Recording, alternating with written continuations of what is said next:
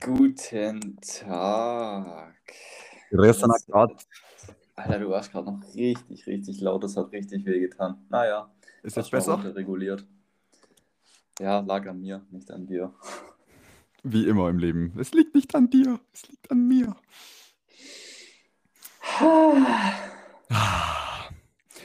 Ich muss mich echt überwinden, jetzt hier zum Podcast zu kommen. Das Wetter ist wundervoll. Ich saß in der Sonne und habe einen Cappuccino genossen, mich pseudo-intellektuell ausgetauscht mit Kommilitonen und das Leben genossen. Noch nichts richtig gegessen heute. Es ist ein perfekter Studententag. Wie ist dein Leben so? Heute Morgen bin ich aufgewacht, dann ging es mir gut. Dann habe ich ein bisschen was gemacht, dann ging es mir nicht mehr gut. Dann ging es mir wieder gut. Dann ging es mir nicht mehr gut. Und jetzt geht es mir wieder gut, aber gleichzeitig geht es mir auch nicht gut, weil auch bei mir ist richtig geiles Wetter. Naja, Aber du musst viel für die ne? Uni machen gerade. Jo, jo, jo. Ich habe heute mich mit Hormonen beschäftigt. Mit Hormonen. Mm. Ja, nee, nicht hm, sondern äh, macht's nicht, nicht so viel Spaß. Das ist mir ein bisschen viel zu viel Biochemie. Naja, Also wenn du vielleicht einfach eine praktische Komponente da noch noch irgendwie mit reinbringst, vielleicht irgendwie feiern gehst und dann noch irgendwie jemand Nettes kennenlernst und so und dann so Hormone so ganz in der Aktion quasi erlebst, könnte ich mir vorstellen, das würde den Stoff so ein bisschen interessanter gestalten. hm, glaube ich tatsächlich nicht ganz so. Ich glaube, die Formeln und die Synthesewege, die kann man schlecht übertragen. Die Wirkung dagegen, das würde natürlich hervorragend funktionieren. Vielleicht könntest du, während du die Wirkung erfährst, mit deiner Partnerin oder deinem Partner, wir sind ja hier total äh, offen, zusammen äh, die Syntheseformel mal durchgehen und das wird dann sich dann vielleicht besser in deinem Gehirn äh, niederschlagen. Aber ich denke, damit wäre dann auch wieder der Wirkungsprozess beendet, glaube, das ist dann durchaus ein Stimmungskiller. Hätte ich jetzt Ähm, so antizipiert. ja, also das, da bin ich mir jetzt unsicher. Wenn du das für mich ausprobieren würdest, wäre ich dir da sehr dankbar. Mhm. Ähm, und dann kannst du einfach in der nächsten Folge nochmal so rückmelden, was da so dein, deine Erfahrungen gewesen sind. Ja, ich glaube, das belassen wir bei der Hypothese und klären dieses Problem einfach in der Theorie und sind damit auch schon bei der Lösung angelangt, dass wir das nämlich lieber sein lassen. Vorlesung hiermit beendet. Wundervoll. Richtig, Ich dann können wir eigentlich habe, jetzt auch wieder aufhören, oder? Drei ah, Minuten, das passt doch. Ja, ich weiß gar nicht, ob es da einen Mindestupload gibt, aber ich glaube nicht. Wir machen jetzt einfach immer genau so fünf Minuten Power-Folgen. Eigentlich die Audio rauskopiert aus irgendeinem Image-Video, das man mal irgendwie gedreht hat für seinen YouTube-Werbekanal und dann einfach noch bei Spotify hochgeladen. Ich glaube, so Jo. schnell auf seinen Content. Ich habe Paté mitgebracht. Wie sieht's aus? Du zuerst, ich zuerst. Ähm, ich habe ja eigentlich bis auf, bis auf das TBK habe ich ja keine Themen, oder? Ah, stimmt, ja, doch, aber das interessiert mich Ah, brennend. Bitte, du zuerst. Das geht raus an das Mädel auf Tinder erstmal. Ich bin jetzt nämlich Arzt. Facharzt für Kuscheltierheilkunde. Äh, mit Mm, Zertifikat tatsächlich auch. wow. Ähm, mhm.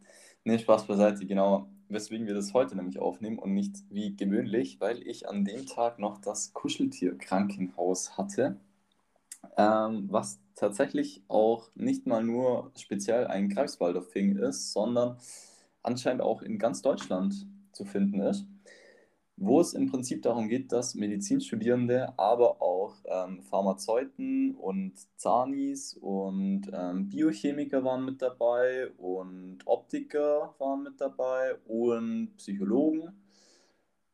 Ja, und auch sonst kann eigentlich, glaube ich, jeder, jede, die, der Lust hat, da mitmachen.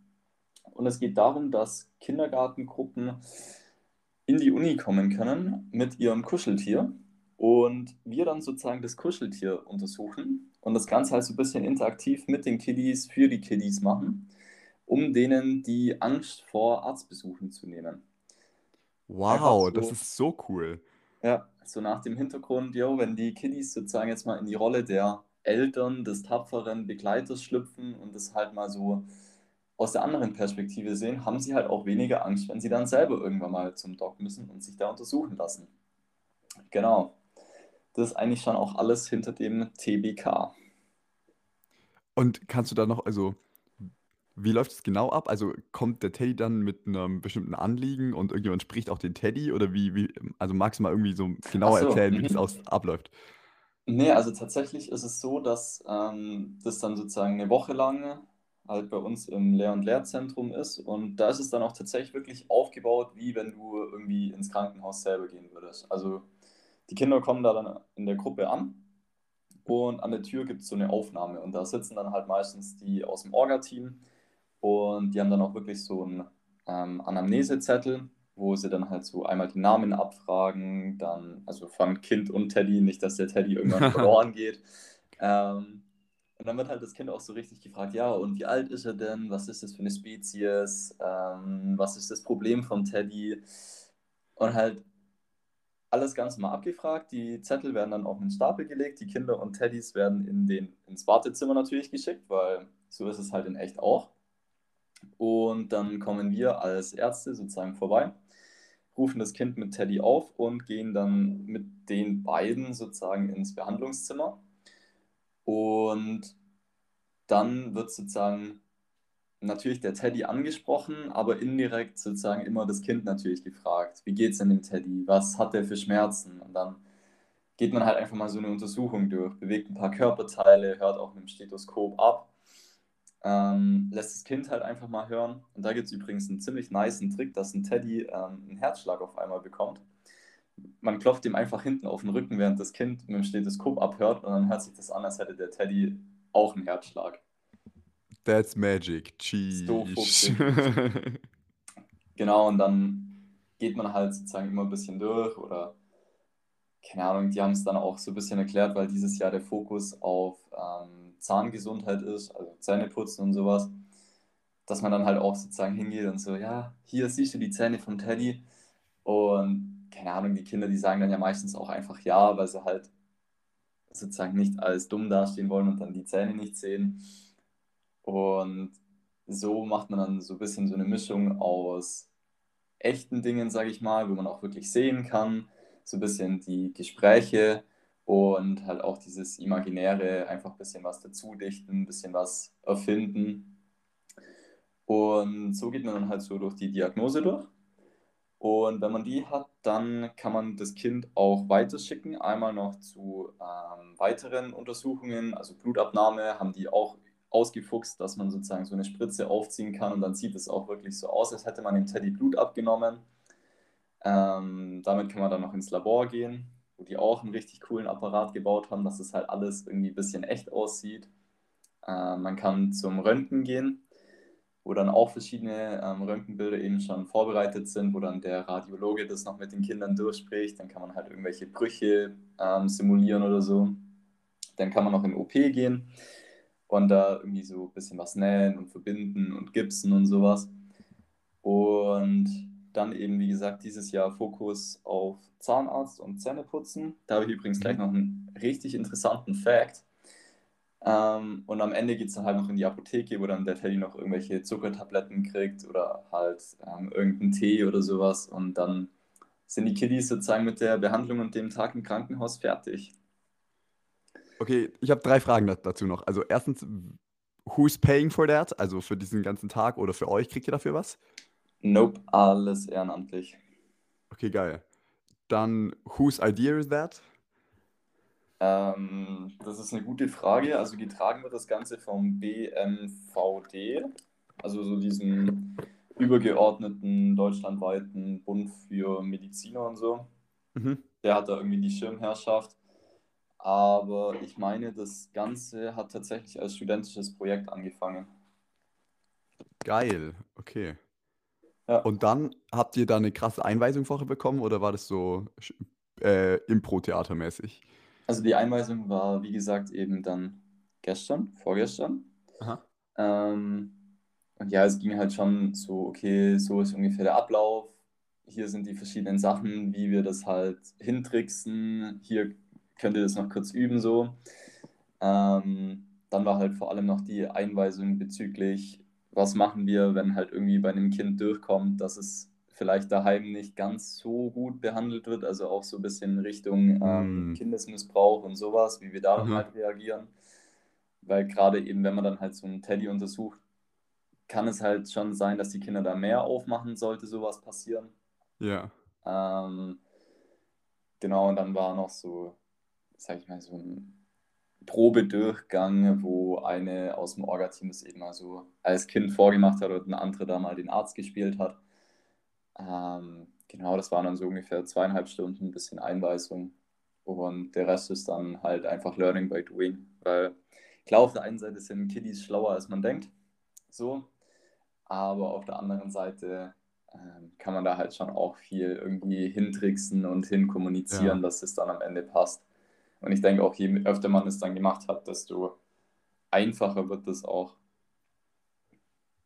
Okay, und was ist so dein Key Takeaway oder dein Learning oder was hat dich daran, irgendwas, wo du sagst, so, wow, also was, was nimmst du mit? Ähm, ich nehme zum einen einen unglaublich interessanten Fact mit, den die ähm, Dame aus der Zahnklinik da mitgebracht hat, warum es so wichtig ist, dass dieses Jahr eben Fokus auf Zahngesundheit liegt. Durch Corona und so, ich weiß nicht, wie das bei dir in der Grundschule oder Kindergarten war, bei uns war mal eine Zahnärztin da und hat uns sozusagen beigebracht, wie man Zähne putzt. So mit Kai und dem Karies-Teufel und den ganzen Sachen. Ah, ja. Mhm. Und es hat jetzt ja mit Corona nicht stattgefunden, zwei Jahre lang. Mhm. Und man sieht es jetzt schon an den Karies-Zahlen von eben genau dieser Altersgruppe. Verrückt. Ja, also, keine Ahnung, für mich war das irgendwie so, okay, das war zwar so eine bewusste Erinnerung, dass es irgendwann mal stattgefunden hat, aber ich hätte tatsächlich nicht gedacht, dass es auch wirklich so einen Impact hat. Und ja, also in meinem Kopf habe ich doch Zähneputzen auch schon vorher gemacht und von meinen Eltern irgendwie beigebracht bekommen, oder? Ja, richtig. Aber entweder waren wir da tatsächlich in der privilegierten Position, dass das bei uns halt schon stattgefunden hat, beziehungsweise da auch immer relativ gut drauf geachtet worden ist. Oder das hat dann tatsächlich nochmal so ein Reinforcement stattgefunden durch diese Veranstaltungen in der Gruppe. Krass. Aber das fand ich echt crazy, dass sozusagen so eine kurze Zeit schon so einen Einfluss auf ja eigentlich eine ganze Generation haben kann. Und ich dachte, du sagst jetzt, dass äh, während Corona alle so viel Pizza und äh, Bestell-Lieferservice-Zeug gefressen haben, dass die Zähne deswegen total darunter leiden.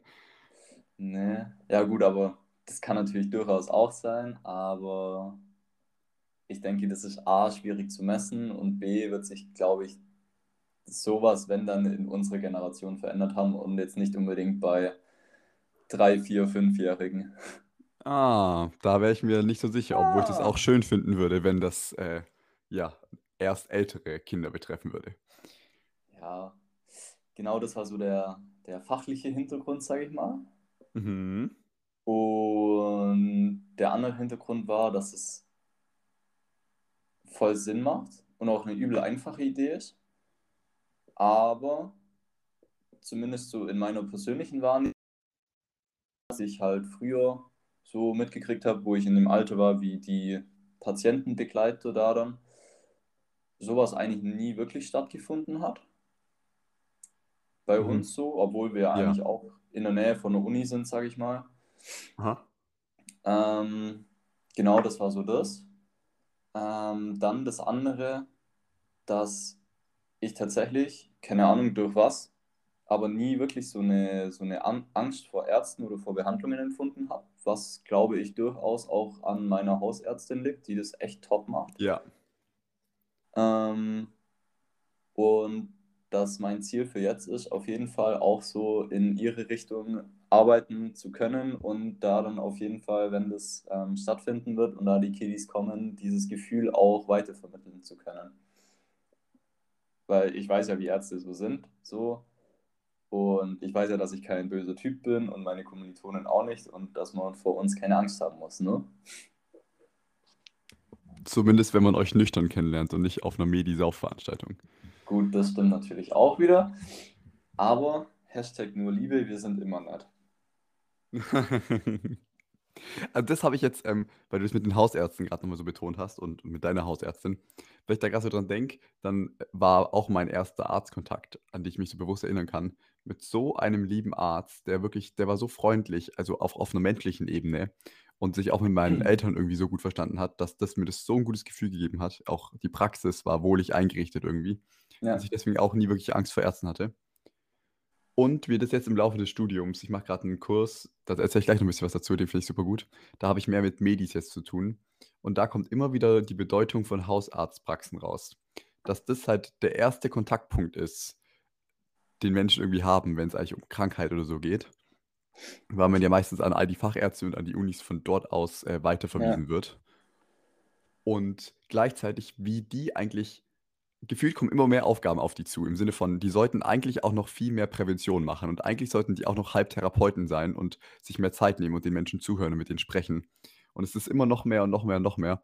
Also, weil die halt auch die vorderste Front irgendwie so sind und am meisten Kontakt haben, am besten wissen, was vielleicht auch ein familiärer Hintergrund ist oder so, weil die Menschen ja irgendwie häufiger sehen und so. Ähm, genau, das war mir vorher irgendwie nie bewusst. Für mich waren äh, Hausärzte lange auch irgendwie so, die können alles, aber halt auch nicht so richtig. Ich hatte weniger Respekt vor den Hausärzten als vor so einem Facharzt. Der Facharzt wirkte irgendwie immer krasser auf mich. Die in der Klinik sowieso noch krasser, weil sie einen Mantel hatten und fünf Leute hinter sich hergedackelt äh, sind irgendwie so. Aber das äh, verändert sich jetzt gerade irgendwie. Hausärzte sind scheinbar schon irgendwie die Säule und gleichzeitig die Spitze unseres Gesundheitssystems. Kann ich dir nur zustimmen. Das Aber heißt, das ist tatsächlich auch so ein Shift, ja, wo irgendwie, also jetzt so während dem Studium stattgefunden hat und wo ich hoffe, dass auch in der Gesellschaft mal noch wesentlich mehr ankommt, weil, keine Ahnung, so gefühlt ist die einzige Interaktion von, sag ich mal, Normalos mit Hausärzten. Aber ich habe schon wieder drei Wochen auf einen Termin warten müssen. Es liegt bestimmt daran, weil er die Privatpatienten früher dran nimmt als mich. ja, genau, voll. Ja. I hope that will change until I am one of them. Ja, dann also, ähm, genau, ich bin gerade in einem Kurs an der Uni, der heißt Gesundheit im Dialog. Und da können Medis und Psychos Patientengespräche führen mit echten Patienten. Ich glaube, acht Stück, ich müsste lügen. Und zwar sind es alles chronisch kranke Patienten. Mhm. Und die Idee ist, dass wir durch Seminarinhalte mit diesen Menschen dann zusammen im Einzelgespräch erarbeiten, was Perspektiven für Gesundheit und ihre Zukunft sein können. Weil gerade bei chronischen Krankheiten häufig ja eine komplette Heilung nicht mehr in Aussicht steht. Und deswegen dann die Frage ist, inwiefern äh, das vielleicht auch psychosomatisch ist, beziehungsweise inwiefern man trotz dieser Krankheiten noch irgendwie eine positive Leben Lebensperspektive aufdecken kann. Und das ist quasi so die Idee, die dahinter steckt und die wir in diesen Gesprächen verfolgen. Das ist so ultra spannend, weil ich jetzt zum ersten Mal wirklich echten Patientenkontakt habe, mit, diesen, mit den Menschen spreche. Und dann habe ich danach mit einer echten Therapeutin Supervision und die sprechen mir darüber, was ich hätte besser anders äh, machen könnte und bereitet mich auf das nächste Gespräch noch so ein bisschen vor. Das Also ist ultra redet, geil. ihr redet also sozusagen wirklich erstmal mehr oder weniger ungefiltert und ohne Interventionsmöglichkeit von außen mit einem Patienten. Yes. Genau, das Treffen findet äh, quasi statt, wann wir, Krass. das, wann wir das wollen. Wir haben die Kontaktdaten von diesen Patienten oder Patientinnen, vereinbaren ein Treffen. Das können wir machen, wo immer wir wollen, in einem Café, bei denen zu Hause, bei uns zu Hause, wie auch immer. Und sprechen mit denen auch, wie lange wir wollen. Letztendlich auch im konkreten Inhalt, worüber wir, wir wollen. Das Ziel ist am Ende nur, dass es dem besser geht. Es wird quasi einmal evaluiert, wie es denen jetzt ging mit dem Fragebogen Mhm. und es wird am Ende irgendwie nochmal gemacht. Plus, es gibt immer ein Feedback. Also die füllen so ein geheimes Feedback aus zu jedem einzelnen Gespräch und am Ende wird es eben evaluiert, anonym und es wird geschaut, ob diese Art von Zusammenarbeit, Studierende und PatientInnen irgendwie, ob das Früchte trägt. Okay, da habe ich jetzt unglaublich viele Fragen. Genau, also das ist wirklich so, so geil. Und ich hatte jetzt vor, vor kurzem das erste Mal meine Supervision.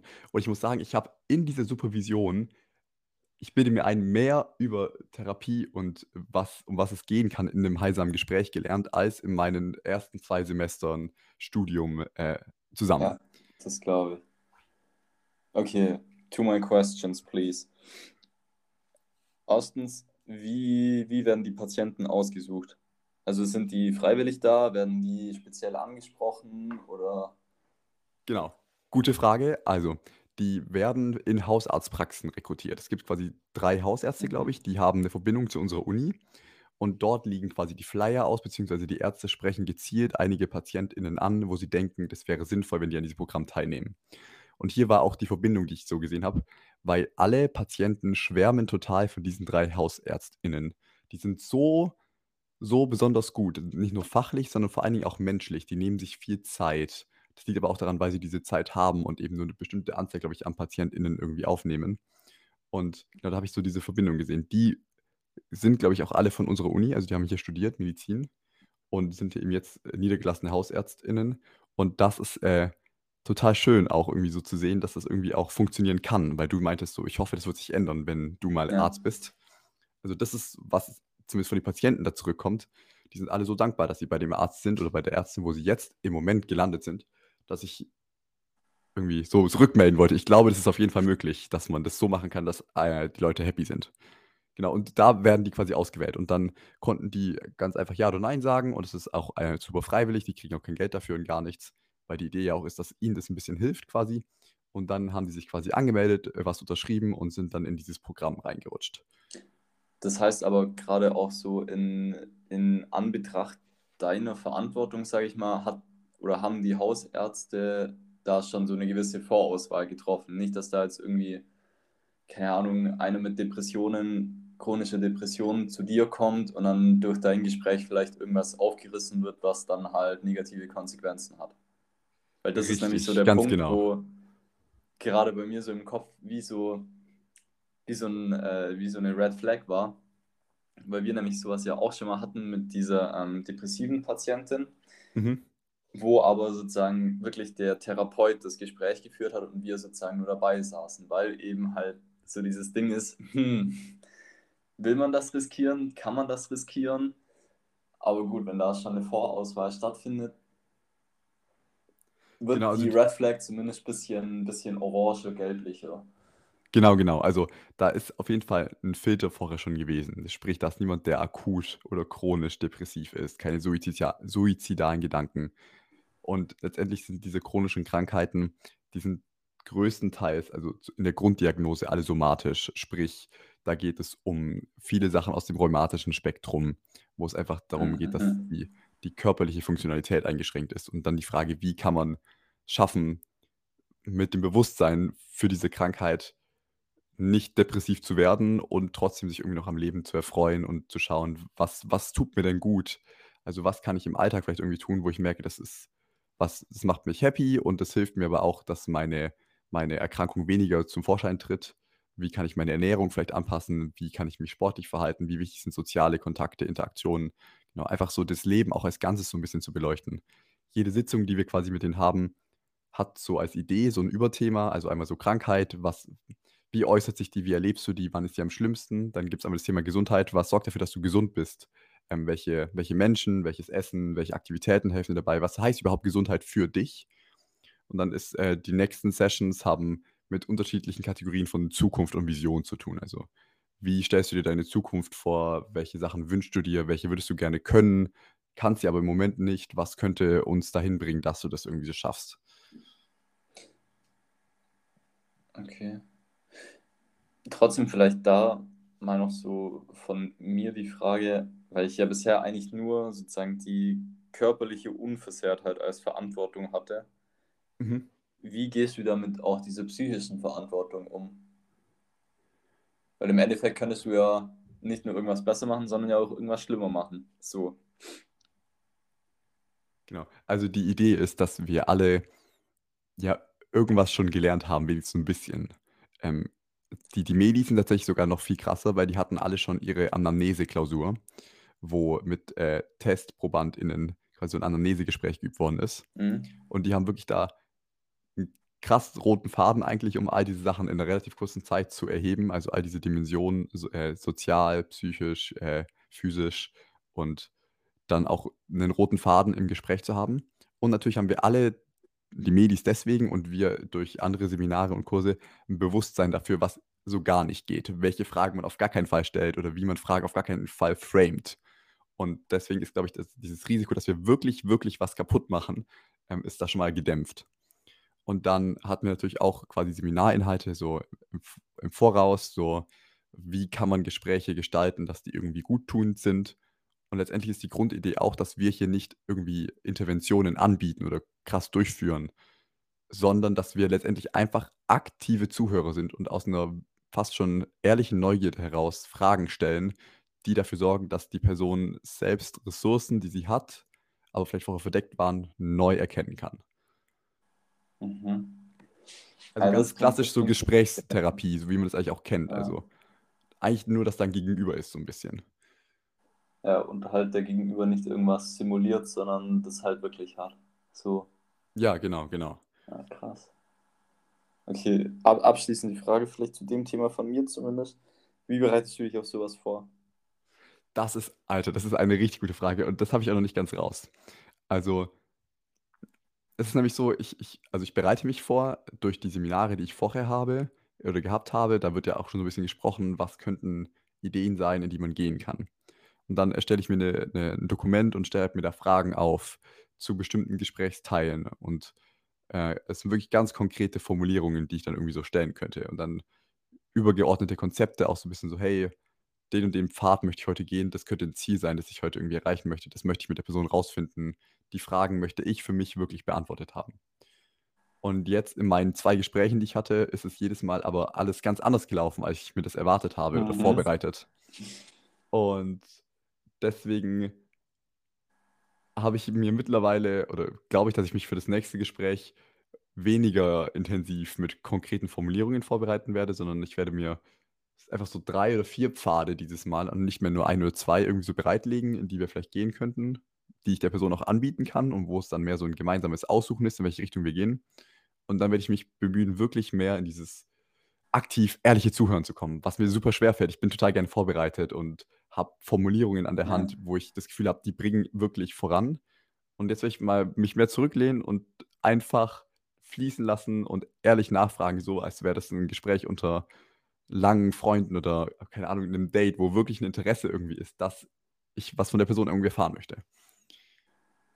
Jo, da, da fühle ich auf jeden Fall, was du gerade gemeint hast, so mit sich einfach mal zurücklehnen und nichts zu sagen. Wir haben ja schon mal über das ähm, Anamnesegespräch von mir mit dieser ähm, Simulationspatientin geredet. Mhm. Und die hat ja auch teilweise wirklich mal für zwei, drei Minuten gar nichts gesagt. Das war unglaublich anstrengend. Also das war, fand ich, anstrengender, da nichts zu sagen, sondern halt mal nur auf so ihre körperlichen Reaktionen und Mhm. Mimik und so zu achten, als irgendwie seinen strikten Diagnose-Anamneseplan da zu verfolgen. Mhm. Aber das, puh, ja. Das ist immer so, so eine cringe Stimm Stimmung dann, finde ich. Ich weiß nicht, wie es dir damit geht. Also ich, ich bin, also ich verstehe voll, was du meinst und da hatten wir ja schon mal drüber gesprochen und da, da fühle ich wirklich, wirklich mit dir. Und ich mag generell so eine Stille nicht. Und Ja, tatsächlich würde ich sagen, weil ich das nicht mag, habe ich mittlerweile sehr viele Strategien aus meinem persönlichen Leben irgendwie, um sowas zu vermeiden. Ideen, wie man offene Fragen oder Formulierungen aus in den Raum stellen kann, wo ich die Erfahrung gemacht habe, die sorgen dafür, dass das Gespräch weiterläuft. Das ist so die aber eine halt Seite. immer, das, immer, immer unter der Prämisse, es sind gesunde Leute, ne? genau, genau. Und das Dass ist das auch ganz, da muss ich das auch ganz klar abtrennen. Also die Personen, die bei Ja. uns in diesem Seminar sind, die sind eigentlich gesund. Im Sinne von, die sind auf jeden Fall psychisch sehr gesund eigentlich. Da ist niemand, der jetzt irgendwie eine Persönlichkeitsstörung hat oder so, Mhm. wo ein normales Gespräch gar nicht möglich ist. Und ich zum Beispiel auch bei, bei, bei, bei meinem Patienten bemerke, wie er selbst bemüht ist oder das vielleicht auch unangenehm findet, wenn eine Stille entsteht. Das bedeutet, ich bemerke, wie er dann auch selbst nochmal lieber nochmal was mehr erzählt, bevor da eine Stille irgendwie eintreten könnte. Das ist einfach, weil, weil es quasi auch ein, ein gesunder Mensch ist mit, mit ähnlichen Vorstellungen und Wünschen, Erwartungen an ein Gespräch, das wir führen. Deswegen ist es, glaube ich, auch nochmal ganz was anderes, wenn wirklich jemand, der psychisch oder körperlich akut stark krank ist, zu dir kommt in einem ärztlichen Kontext. Da kann, glaube ich, eher so eine cringe Situation entstehen, wie du das beschrieben hast. Ja, da heißt dann tatsächlich halt einfach aushalten, ne? Genau, und letztendlich, also da vielleicht auch nochmal zu unterscheiden. Ich glaube auch, also du kannst vielleicht im Persönlichen äh, an deinen rhetorischen Fähigkeiten arbeiten und an deinen Charisma-Skills und das Stille nicht entstehen kann. Und in so einem ärztlichen, therapeutischen Kontext bin ich mir unsicher. Ich glaube, da geht es manchmal auch mehr darum, das aushalten zu können, so eine Stille. Und dann Ja. zu schauen, was von der Person zurückkommt. Wie lange kann die eine Stille aushalten? Und was kommt dann hoch, wenn sie die Stille unterbrechen möchte? Womit tut sie das? Ähm, ja, das finde ich viel spannender. Und weil du das gerade mal aufgebracht hast, hattest, hatte ich dir die Serie in Therapie empfohlen auf Arte? Mm, nee, ich glaube nicht.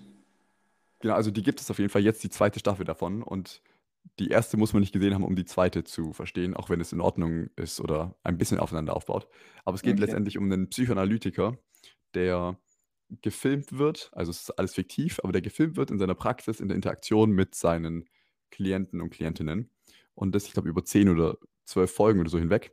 Und das Spannende ist, da passiert eigentlich nichts richtig. Letztendlich geht es nur um die Situation in seinem Zimmer im Gespräch. Und die Gespräche sind so fesselnd und so echt und die Kamerabewegungen auf die Gesichter und dann unterschiedlichen Körperteile und den Raum sind so genial, dass ich diese Serie so fesselnd finde. Und gleichzeitig, auch wenn es natürlich alles gespielt ist, finde ich, kannst du da viel lernen über die Idee von Psychoanalyse oder ja, und die, die, die Art und Weise, wie Gespräche im therapeutischen Rahmen gestaltet werden können. Ich finde, der macht das sehr gut. Der stellt, also man kann sich sehr gut daraus abstrahieren, was für Arten von Fragen der stellt, wie der mit Stille und so umgeht und so. Und das muss jetzt gar nicht sein, dass das ein perfektes Lehrbeispiel ist, aber einfach vielleicht als Inspiration.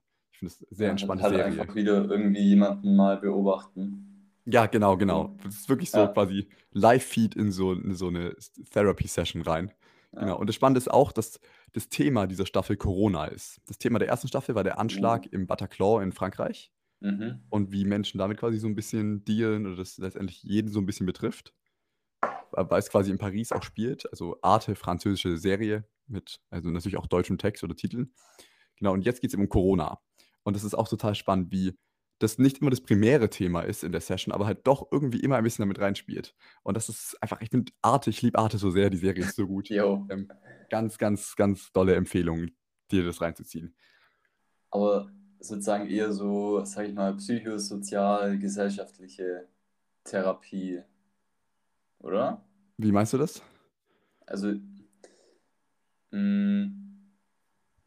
so wie du es jetzt gerade gesagt hast, ist es jetzt weniger, sag ich mal, so eine wirklich krankheitsbedingte Therapie, sondern eher so, ja, wie, wie beschreibt man das? So eine allgemeine Therapie zur Lebenssituation. Ja, äh, genau, also die Menschen, Ja, ich bin in der zweiten Staffel auch noch nicht weit, aber in der ersten Staffel war es auf jeden Fall so, die Menschen Okay. kommen nicht mit einer starken Persönlichkeitsstörung, also Ja. kein, sagen, kein psychiatrisches Bild, sondern eher ein, wie du das meinst, vielleicht äh. Themen aus dem Alltag, eine Trennung oder eine Unsicherheit bezüglich einer äh, großen Entscheidung im Leben, ähm, so in die Richtung. Also mehr, sagen wir, fast Ja. schon Lebensberatung. Und natürlich steckt dann manchmal dahinter vielleicht ein größeres psychologisches Thema, vielleicht Traumata aus der Kindheit oder Beziehungen zu Eltern oder wie auch immer. Aber es ist niemand, der jetzt, ja, ich weiß gar nicht, da gibt es bestimmt einen richtigen Fachbegriff für, aber niemand, der, genau, keine pathologischen Störungen, so. Uh. Ja, Fachbegriff. Oh Mann. Jo. Ja, werde ich mir auf jeden Fall anschauen. Weil, keine Ahnung, also das gerade auch wieder so in Bezug zurück auf, auf Hausarztsituationen. Ich glaube, gerade als Hausarzt ist auch die Kommunikation nochmal fast wichtiger als wirklich das Fachliche. Weil das Fachliche kannst du dir immer nochmal irgendwie nachlesen oder mit Kollegen drüber reden und diskutieren, aber so die direkte Interaktion mit dem Patienten, ne, das kann dir halt niemand abnehmen. Das ist richtig. Das kann dir niemand abnehmen. Und da, da gibt es bestimmt auch schon Studien zu oder irgendwie Ideen, Bücher, wie wichtig da Kommunikation ist. Und das ist auch was, was wir in dem Kurs nochmal betont hatten. Dieses, einfach dieses Zuhören. Die Menschen, die diesen Kurs anbieten, sind der große Verfechter von, dass du als Arzt manchmal auch einfach nur zuhören musst oder solltest, um das Problem wirklich zu verstehen und dir dann vielleicht tatsächlich aufwendige, aufwendige Labortests ersparen zu können und auch um den Menschen ein gutes Gefühl zu geben, dass sie da rausgehen und sich irgendwie besser fühlen, nachdem sie bei dir gewesen sind. Und nicht, weil du ihnen die krassen Pillen verschrieben hast, sondern weil Ja. du vielleicht der Erste warst, der seit langem wieder zugehört hast. Da kam irgendwie auf, ich weiß gar nicht, inwiefern das anekdotisch war oder auf, auf, auf, auf Fakten be- beruhend, aber dass im Laufe der Zeit, in der Menschen verheiratet sind, die Dauer und Intensität des Austausches abnimmt. Sprich, dass lange verheiratete Menschen immer seltener wirklich zehn Minuten am Stück miteinander richtig sprechen. Das ist dann häufig nur noch im Vorbeigehen schnell Informationen austauschen oder sowas in die Richtung. Oder ist vielleicht nur noch Smalltalk oder so, aber es ist weniger tiefe Gespräche. Wenn du dann als Arzt jemand bist, der sich wirklich ein Problem vielleicht nur 10, 15 Minuten intensiv anhört, dann kannst du damit einfach Lebensqualität schaffen. Mhm. Ergibt es Sinn schon, oder? Jo. Wobei, also zumindest bei, bei dem Ehepaarbeispiel, also klar, aber ich glaube, das liegt auch viel darin, dass man einfach wesentlich mehr auch direkt zusammen erlebt, oder? Und weniger dann darüber reden muss oder sich darüber updaten muss, weil man eh schon auf relativ ähnlichem Stand ist. Aber ich weiß, also ich verstehe, was da Sinn und Sache dahinter war und worauf das Ganze abgezielt hat. Also ich, ich glaube, also das ist ein Riesen, also ich bemerke, wie ich mich immer mehr fasziniere für Paartherapie oder diese Beziehungsdynamiken, gerade auch wenn man länger verheiratet ist. Ich glaube, das ist so super, super spannend. Und ich jedes Mal nicht verstehen kann, wenn ich irgendwie in der Serie, aber auch in echt lange, lange oder alte Ehepaare, Beziehungen irgendwie streiten sehe oder sehe, wie die miteinander umgehen oder mit ihren Kindern, frage ich mich, wie konnte es dazu kommen? Die waren bestimmt auch irgendwann mal frisch verliebt und total into it und dachten sich, wir werden nie so wie die Beziehung unserer Eltern. Und am Ende wird es Ja. mehr oder weniger genauso. Und ich frage mich, was da passiert, dass das so ist. Und ich glaube, eine Idee ist etwas, was du gerade gesagt hast, dass Menschen glauben, sie wissen jetzt, wer die andere Person ist. Und dann findet da weniger Austausch statt, weil ich kenne dich doch schon oder ich weiß doch schon alles oder wir brauchen das gar nicht mehr. Und ich glaube, das ist so ein Trugschluss, weil ich glaube, Menschen verändern sich so sehr immer und das Erleben von Realität ist halt so subjektiv. Sprich, da gäb's, es gäbe immer einen Austausch. Also vielleicht dann auf, auf einer Mhm. feineren Ebene auch, aber dass es so wichtig ist und ich mag ja diese Formulierung äh, miteinander einchecken total gerne, auch wenn ich die vielleicht manchmal etwas zu häufig benutze. Aber die Idee ist, dass du einfach immer wieder so eincheckst, so hey, wo bist du gerade? Wie geht's dir gerade? Und mit wo bist du gerade, meine ich nicht den Ort, sondern vielleicht also den, den emotionalen Ort. So hey, worum kreisen gerade deine Gedanken? Welche Themen bewegen dich? Wie, wie empfindest du gerade unser Miteinander? Und dann ist es immer wieder so ein Realitätscheck und dann kommt man immer wieder ins Gespräch und ich glaube, dann ist eine Beziehung vielleicht was, was immer, immer, immer wieder neues Gesprächsthema sein kann und neu ausgearbeitet werden.